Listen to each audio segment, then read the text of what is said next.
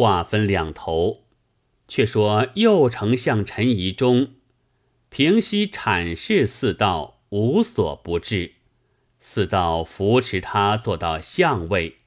宜中见翁应龙奔还，问道：“师相何在？”应龙回言不知。宜中只道已死于乱军之中，手上书论四道丧失误国之罪，起族诛以谢天下。于是御史们又屈奉仪中，交章合奏。恭宗天子方悟四道奸邪误国，乃下诏铺其罪，略云。大臣惧四海之瞻，罪莫大于误国；都督专捆外之计，虑尤重于丧失。据观贾似道，小才无取，大道未闻。立相两朝，增无一善；变田制以伤国本，立世籍以阻人才。逆边信而不闻，况战功而不举。至于寇逼，方亦失征。未当应官而急趋，何谓抱头而鼠窜？遂至三军解体，百将离心，社稷之事坠流，臣民之言切齿，孤事薄伐，比尔奉辞。呜呼！应敌成精，无负周公之望。放兜即滚，上宽雨点之珠，可罢平章军马重士及都督诸路军马。廖营中举家亦在扬州，闻四道耻职，特造府中问谓。相见时。一言不能发，但所酒与四道相对痛饮，悲歌语气，直到五谷方罢。营中回至寓所，遂不复寝，命爱姬监察。查到，又遣爱姬取酒去，私服冰脑一握。那冰脑是最毒之物，服之无不死者。药力未行，营中只怕不死，急催热酒到来。袖中取出冰脑，连进数握。爱姬方知吃的是毒药，向前夺救已不及了，乃抱营中而哭。营中含着双泪说道：“休哭，休哭！我从丞相二十年，安享富贵，今日事败，得死于家中，也算作善终了。说犹未必，九窍流血而死。可怜廖营中聪明才学，诗字皆精。”做了全门犬马，今日死于非命。诗云：“不作无求饮，甘为逐臭蝇。试看枫树倒，谁复有荣腾？”再说贾似道罢相，朝中议论纷纷，为其罪不止此。台臣父交章合奏。请加抚越之诸。天子念他是三朝元老，不忍加刑，折为高州团练副使，仍命于寻州安置。其田产园宅尽数即没，以充军饷。折命夏日，正是八月初八日，值四道生辰见教。乃自撰青词其右，略云：“老臣无罪，何众义之不容？上帝好生，乃死期之已迫。是当悬壶之旦，欲陈一则之词。且念臣四道，既遇三朝，始终一节。为国任怨，遭事多艰。主仇虏之不公，取谗兵而往御，是不用命，恭敬无成。众口皆抵其非，百会难明此谤。四十年劳瘁，悔不效刘侯之保身；三千里流离，犹恐致祸光于赤足。养残负债，负愧劬劳，伏望皇天后土之建临，离考杜宗之朝阁。三公忌怒，守杖鼓于江边；九庙产灵，扫妖分于境外。故宋时立法，凡大臣安置远州，定有个监押官。名为护送，实则看守，如押送犯人相似。今日四道安置寻州，朝议斟酌个监押官，须得有力量的，有手段的，又要平日有怨气的，方才用的。只因寻州路远，人人怕去，独有一位官员。慨然请行。那官员是谁？姓郑，名虎臣，官为会稽尉，任满道京。此人乃是太学生郑龙之子。郑龙被四道情配而死，虎臣嫌恨在心，无门可报，所以今日愿去。朝中察知其情，遂用为监押官。四道虽然不知虎臣是正龙之子，却记得幼年之梦和那富春子的说话。今日正遇了姓郑的人，如何不慌？临行时备下盛言，款待虎臣。虎臣巍然上座。四道称他是天使，自称为罪人，将上等宝丸约值数万金献上，为觐见之礼。含着两眼珠泪，凄凄惶惶的哀诉，述其幼时所梦，愿天使大发菩萨之心，保全蝼蚁之命，生生世世。不敢忘报。说罢，屈膝跪下。郑虎臣微微冷笑，答应道：“团练且起，这宝丸是殃身之物，下官如何好受？有话途中再讲。”四道再三哀求，虎臣只是微笑。四道心中愈加恐惧。次日，虎臣催促四道启程，金银财宝上十余车，婢妾童仆约近百人。虎臣初时并不阻挡，行了数日，嫌他行李太重，耽误行期，将他童仆辈日渐赶逐，其金宝之类。一路遇着寺院，逼他布施。四道不敢不依。约行半月，只剩下三个车子，老年童仆数人，又被虎臣终日打骂，不敢亲近。四道所坐车子插个竹竿，车帛为旗，上写着十五个大字，道是。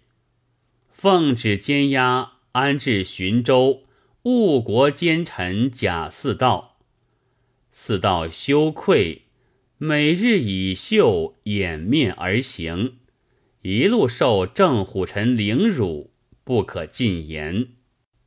又行了多日，到泉州洛阳桥上，只见对面一个客官匆匆而至，见了旗上题字，大呼：“平章久违了，一别二十余年，何期在此相会？”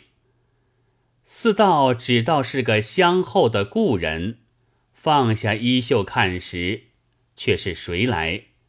那客官姓叶，名李，字太白，钱塘人士。因为上书切见四道，被他情面留于漳州。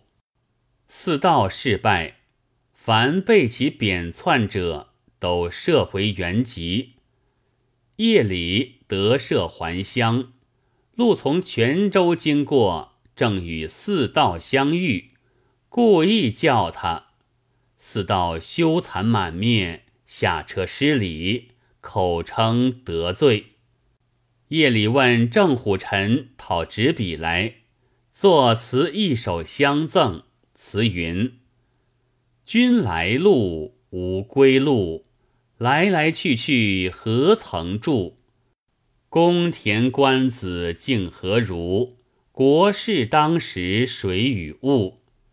雷州户，崖州户，人生会有相逢处。客中颇恨伐征阳，聊赠一篇长短句。当初北宋仁宗皇帝时节。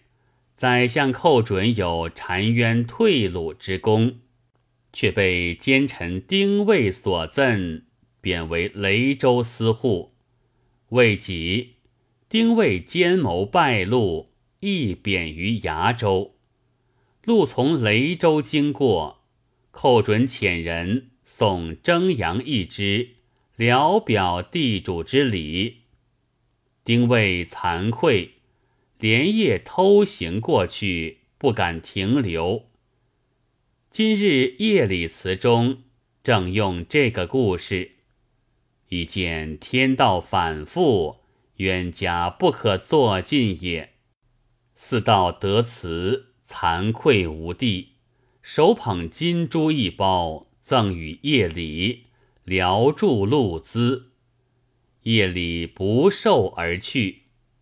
郑虎臣喝道：“这不义之财，全使不顾，谁人要你的？”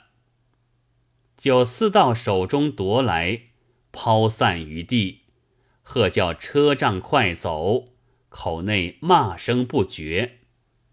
四道流泪不止。郑虎臣的主意，只叫贾似道受辱不过，自寻死路。其如四道贪恋余生，必即到得漳州，同仆逃走俱尽。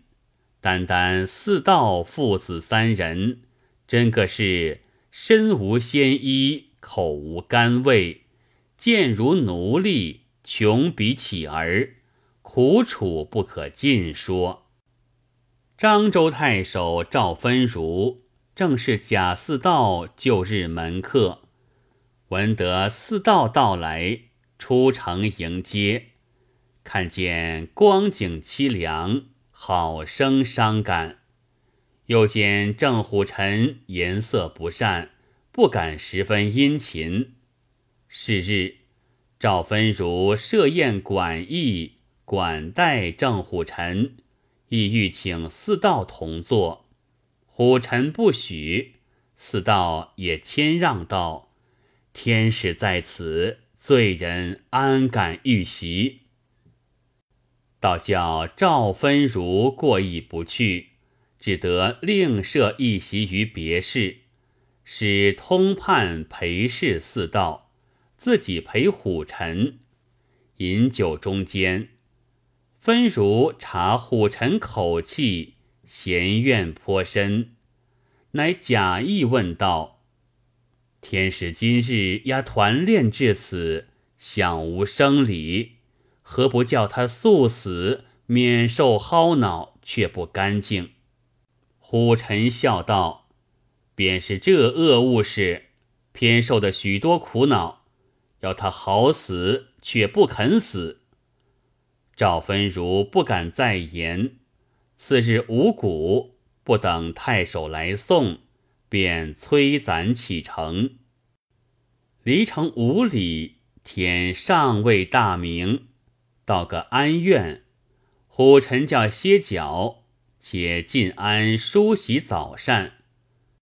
四道看着安中匾额写着“木棉庵”三字，大惊道：“二年前神僧钵盂中赠诗，有‘开花结子在绵州’聚，莫非应在今日？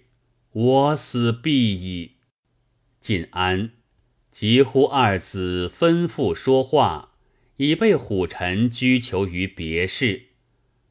四道自愤必死，身边藏有冰脑一包，因洗脸就居水吞之，觉腹中痛极，讨个虎子坐下，看看命诀。虎臣料他服毒，乃骂道：“奸贼，奸贼！百万生灵死于汝手。”如延挨许多路程，却要自死。到今日，老爷偏不容你，将大锤连头连脑打了二三十，打得稀烂，呜呼死了。却叫人抱他两个儿子，说道：“你父亲重恶，快来看事。”儿子见老子身死，放声大哭。虎臣愤怒，一锤一个，都打死了，却叫手下人拖去一边，只说逃走去了。